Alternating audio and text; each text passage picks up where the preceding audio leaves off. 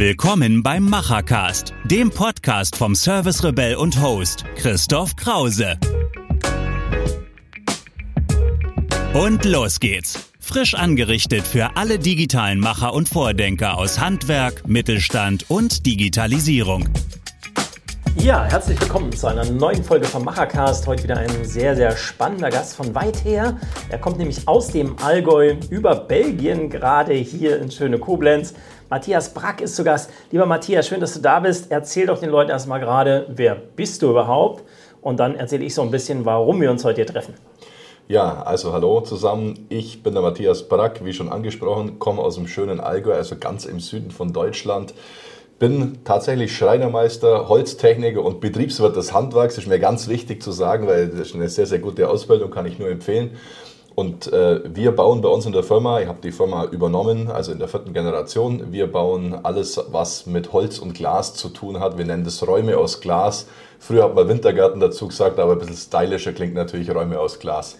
Ja, damit bist du sehr erfolgreich, aber du bist auch ein ja, sehr besonderer Macher im deutschen Handwerk. So habe ich dich auch kennengelernt. Du hattest nämlich damals die Idee, das Barcamp ins Allgäu zu bringen. Ja, und heute ist es schon eine Legende. Was mir bei dir aber aufgefallen ist, ähm, dass du sehr, sehr stark in Netzwerken denkst, in Netzwerkwertschöpfung. Und ich durfte dich auch schon besuchen. Du hast ein ganz, ganz neues Konzept damals umgesetzt und hast gesagt, ich trete nicht mehr alleine ein als Handwerker und mache sozusagen meine ganzen, damals genannt Wintergarten, ne? heute äh, Träume aus Glas, sondern ich mache das mit ganz vielen anderen zusammen. Wir tauschen uns aus und wir beleben auch einen Ort. Kannst du uns diese Geschichte erzählen? Ich glaube, die Geschichte heißt La Casa. Was ist La Casa? Was ist das Konzept und warum hast du es gemacht? Genau, also eigentlich ist es aus einer Not raus entstanden oder, oder sagen aus dem Wunsch raus, einen Ausstellungsraum zu machen, um die Produkte besser zu zeigen können, emotionaler verkaufen zu können.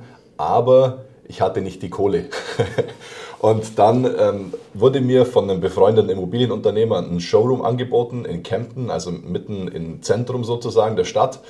Aber ähm, nachdem ich die Kosten für den Showroom gesehen habe, ähm, war der Traum relativ schnell wieder ausgeträumt. Aber irgendwie dachte ich darüber nach, wie könnte man das vielleicht doch schaffen.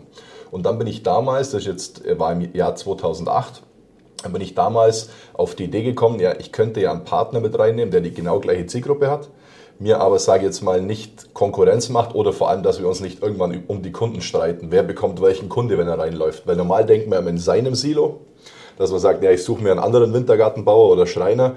Und ich bin dann echt ganz bewusst den Weg gegangen aus Kundensicht und habe gesagt, welches Gewerk würde uns gut ergänzen, damit äh, wir, wenn wir einen Wintergarten bauen, eben noch mehr drumherum anbieten können. Und da war der Gartenbau eigentlich so das Naheliegendste. Und dann habe ich in der Zeitung nachgeschaut oder beziehungsweise im Allgäu so recherchiert, wer ist der Beste und Größte. Und dann bin ich zu dem hingefahren, Schallheimer Gartenbau, damals mit, oder heute auch noch mit über 60 Mitarbeitern und habe gesagt, Herr Schallheimer, grüß Gott, ich bin der Herr Brack und ich hätte eine coole Idee für eine Kooperation.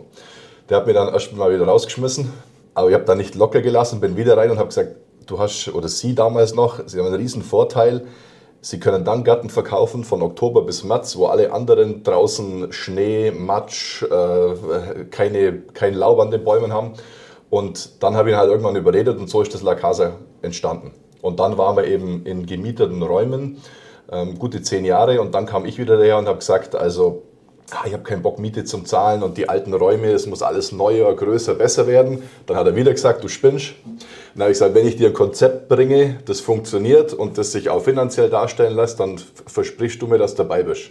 Ja, dann habe ich ein Grundstück gesucht, dann habe ich mir gedacht, klar, die, das Konzept mit einem Handwerker könnte auch mit mehreren gehen. Dann haben wir uns sozusagen nochmal sechs Handwerker gesucht, die zu uns passen und haben dann eben das La Casa neu oder La Casa 2.0 aufgebaut, selber gebaut und haben jetzt so ein Haus, so eine Plattform, wo im Endeffekt ja auf über 1000 Quadratmeter Indoorfläche und knapp 2000 Quadratmeter Outdoorfläche jetzt so Wohnwelten, Outdoor-Living-Welten entstanden sind, die konsequent aus Kundensicht gedacht sind.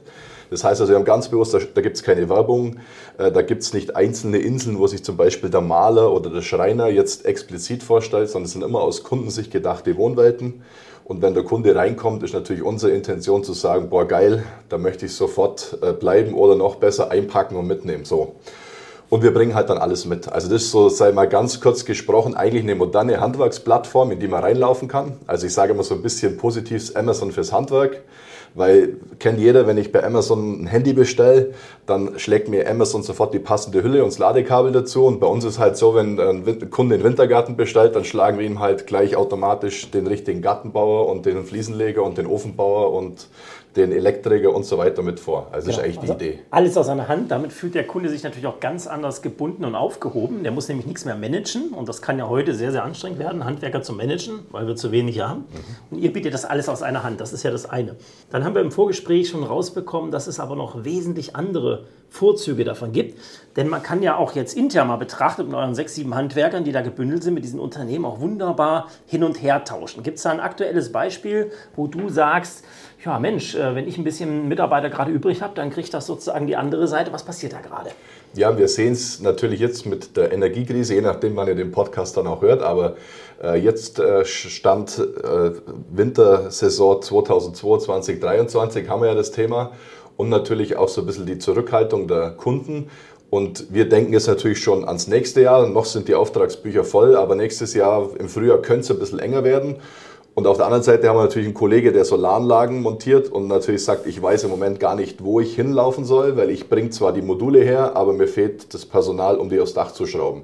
Und dann reden wir halt miteinander und dann sage ich dem halt, naja, wenn du willst, kann ich dir mal einen Montagetrupp äh, über drei, vier Monate zur Verfügung stellen und du musst mir das halt bezahlen oder wir müssen uns halt irgendwo das regeln, dass das dann auch sauber alles läuft und buchhalterisch und, und äh, von der rechtlichen Seite. Aber im Endeffekt kann ich so meine vielleicht auftretenden Engpässe ähm, oder ja, zu wenig Arbeit ein bisschen ihm aushelfen derzeit und kann mein Personal halten, dass wenn es dann im nächsten Jahr wahrscheinlich wieder voll losgeht, dann wir auch wieder unsere Kernkompetenzen sozusagen erfüllen können. Also kann man sagen, so die, die, auch die Bauhütte 2.0. Ne? Man trifft sich mit unterschiedlichen Gewerken, tauscht seine Ressourcen, das muss ja nicht nur Personal sein.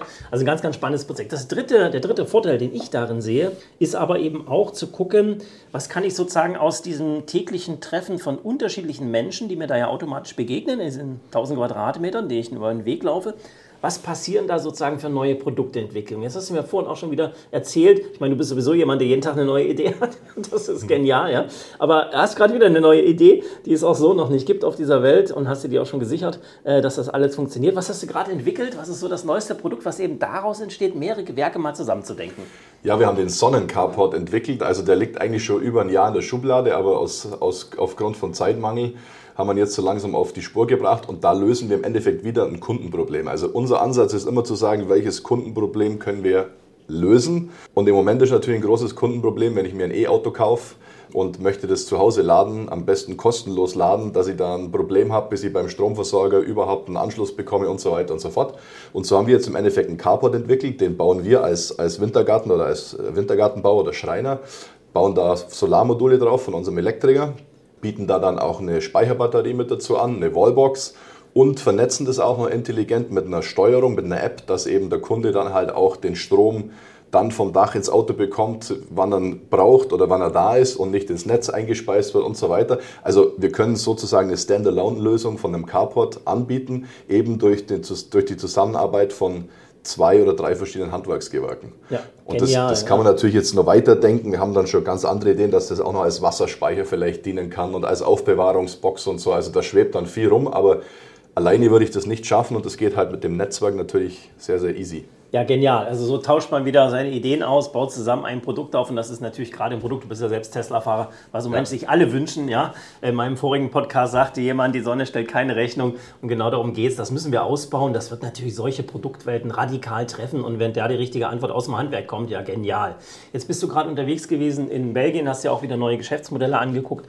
Äh, wir waren gerade auf dem Barcamp, wo viele neue digitale Lösungen vorgestellt haben. Würdest du sagen, als Handwerker, äh, ja, in diesem Kosmos Schreiner Wintergarten Glas, was wird in den nächsten Jahren auf euch als Handwerker zukommen im Bereich Digitalisierung? Hast du schon was auf dem Barcamp gesehen, wo du sagst, oh, das sind aber wirklich spannende Themen, darum müssen wir uns jetzt kümmern. Was würdest du sagen, was passiert? Ja, also es sind natürlich ganz, ganz viele Themen und die liegen auf der Straße. Die Frage ist immer, wie bringt man die PS dann sozusagen auch auf die Straße?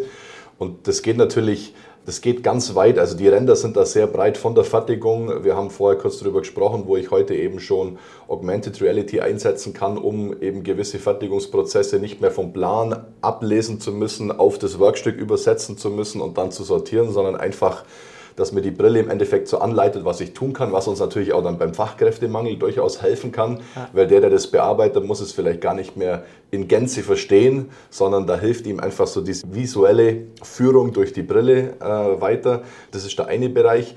Was mir auch in der Diskussion stark aufgefallen ist, so dieses Thema Preis durchsetzen, sich trauen, was zu verlangen. Auch da kann uns natürlich die Digitalisierung helfen, indem wir natürlich einerseits unsere Produkte viel, viel cooler darstellen können, dass so dieses Haben-Gefühl entsteht. Und wenn jemand was haben will, dann ist er auch bereit, Geld auszugeben. Und ich glaube, da kann uns die Digitalisierung helfen.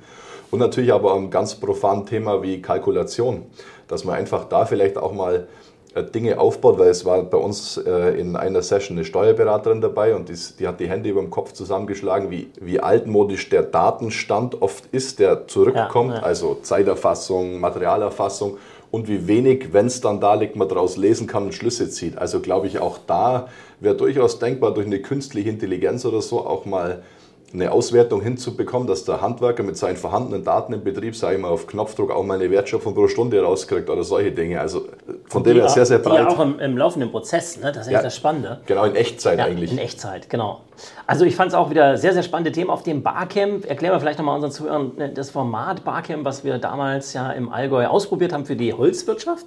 Das fand ich auch interessant, sozusagen, dass ihr euch dort zusammenschließt und sagt, wir machen ein, ein ganz freies Barcamp oder wir machen ein Barcamp nur für Tischler, sondern gesagt haben, es ist die ganze Holzwertschöpfungskette. Also von dem Pflanzen des Baumes, der Bewirtschaftung des Baumes, dem Fällen, des Segens und dann der unterschiedlichen Verwertung im Handwerk. Wenn du so mal zurückguckst, dieser Barcamp-Begriff, was hat dich besonders daran gereizt? Du warst ja damals derjenige, der gesagt hat, das müssen wir unbedingt machen, obwohl es damals noch gar keiner verstanden hat, was es eigentlich ist. Ja. Was hat dich damals so fasziniert? Was ist für dich das Besondere an einem solchen Barcamp-Format? Also zum einen natürlich mal, dass die Teilnehmer die Themen vorgeben. Das ist zunächst schwierig, weil warum gehe ich irgendwo hin, ja. wo es noch keine Themen gibt?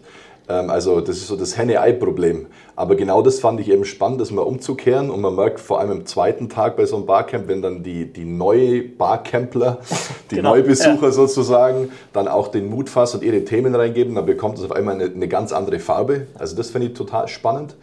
Dann ist mir wichtig, oder was ich feststelle, weil ich auch im Verband tätig bin, wir überaltern im Handwerk und ich glaube, über so Barcamp-Formate können wir auch wieder junge Leute fürs Handwerk begeistern, weil es da halt, das hat man auch gemerkt, wenn ich jetzt, äh, jetzt von Belgien komme und viele alte Handwerkskollegen getroffen habe, da ist so, so, so eine gewisse schlechte Stimmung im Moment, weil die Wirtschaft halt vielleicht bergab ja. geht.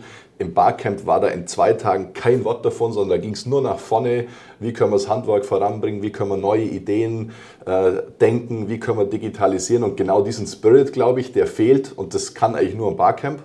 Also zumindest bisher so eine Veranstaltung. Und dann eben das Vernetzen. Ich habe in meinem Leben selten in kurzer Zeit so viele Chancen äh, wahrgenommen, um Leute zu treffen, die mich dann auch irgendwie weiterbringen und die ich dann auch irgendwie weiterbringe. Also auch da einfach von, von anderen Branchen, Programmierer, Leute, die mit VR umgehen können, Exoskelett hat man da. Also so komme ich halt total schnell an Wissen, Informationen und das Netzwerk dahinter. Und das, das ist eigentlich das Spannende. Super komprimiert, ne? Also eigentlich ja. kannst du sagen, innerhalb sind so zwei Tage, aber sagen wir mal 24 Stunden intensive Zeit zusammen verbringen. Ähm, mich hat es auch wieder fasziniert, wie man alles trifft, dass auch wieder neue Leute da waren, dass sich sozusagen dieses Netzwerk erweitert hat. Naja, und wir sind uns, glaube ich, alle sicher, im nächsten Jahr geht es irgendwie weiter. Das muss man einfach machen. Das ist inzwischen ja auch bundesweit bekannt, muss man sagen. Es kamen ja sogar Leute aus Leipzig, habe ich gesehen, aus der Schweiz, aus Österreich. Also inzwischen hat das Ding echt eine Marke, glaube ich, im Allgäu hinterlassen, in eurer Holzwertschöpfungskette, wo ihr ja als Tischler, Schreiner dann irgendwo auch unterwegs seid ja. und eure Kunden habt. Ja, wenn man mal so ein bisschen was sehen will von dir, wo muss man gucken? Wo kann man dich treffen digital? Ich weiß nicht, auf welchen Plattformen Plattform du unterwegs bist, sagst mal den Zuhörern. Ja, und äh, kann man auch La Casa irgendwo sehen im Netz? Ja klar, also äh, das ist natürlich so ein bisschen Fluch und Segen des Handwerks, äh, dass man mittlerweile auf allen Plattformen irgendwo unterwegs sein muss. Ähm, man kann, da das La Casa eine eigenständige Firma ist und Prag Wintergarten, kann man uns sozusagen bei dem Netz logischerweise. Ja. Also ähm, man kann einfach mal reingehen, aber natürlich auf, den, auf der Homepage schauen. Dann haben wir Instagram, Facebook-Kanal und natürlich, da sind wir auch ein bisschen Vorreiter im Handwerk, einen eigenen YouTube-Kanal. Sehr gut. Vom La Casa, der auch wirklich ganz gut läuft. Kann ich nur jedem Handwerker, der die Zeit hat, auch mal empfehlen, sich da ein bisschen mehr damit auseinanderzusetzen, weil es ein Content ist, der einfach über längere Zeit bleibt. Genau. jeder Instagram-Post oder Stories sind nach ein paar Stunden. 24 Stunden eigentlich zack, weg. weg. Genau. Und das YouTube, wenn du da Videos anschaust, die vor einem Jahr gemacht wurden, die, die kommen halt, die haben zum Teil 1000 Zuschauer jeden Monat und die arbeiten halt immer wieder, zahlen immer wieder sozusagen auf dein genau, Social am Media Anfang ein bisschen Konto Kraft investieren, ein bisschen Ja. Geld und Zeit vor allem natürlich, Gedanken, aber dann habe ich lange was davon. Das Genau. stimmt, sehr spannend. Also ja. da kann man mal reinschauen. Äh, Und äh, demnächst wird es auch noch einen Podcast von uns geben an der Sehr. Stelle. Ähm, Zukunftscast heißt er dann.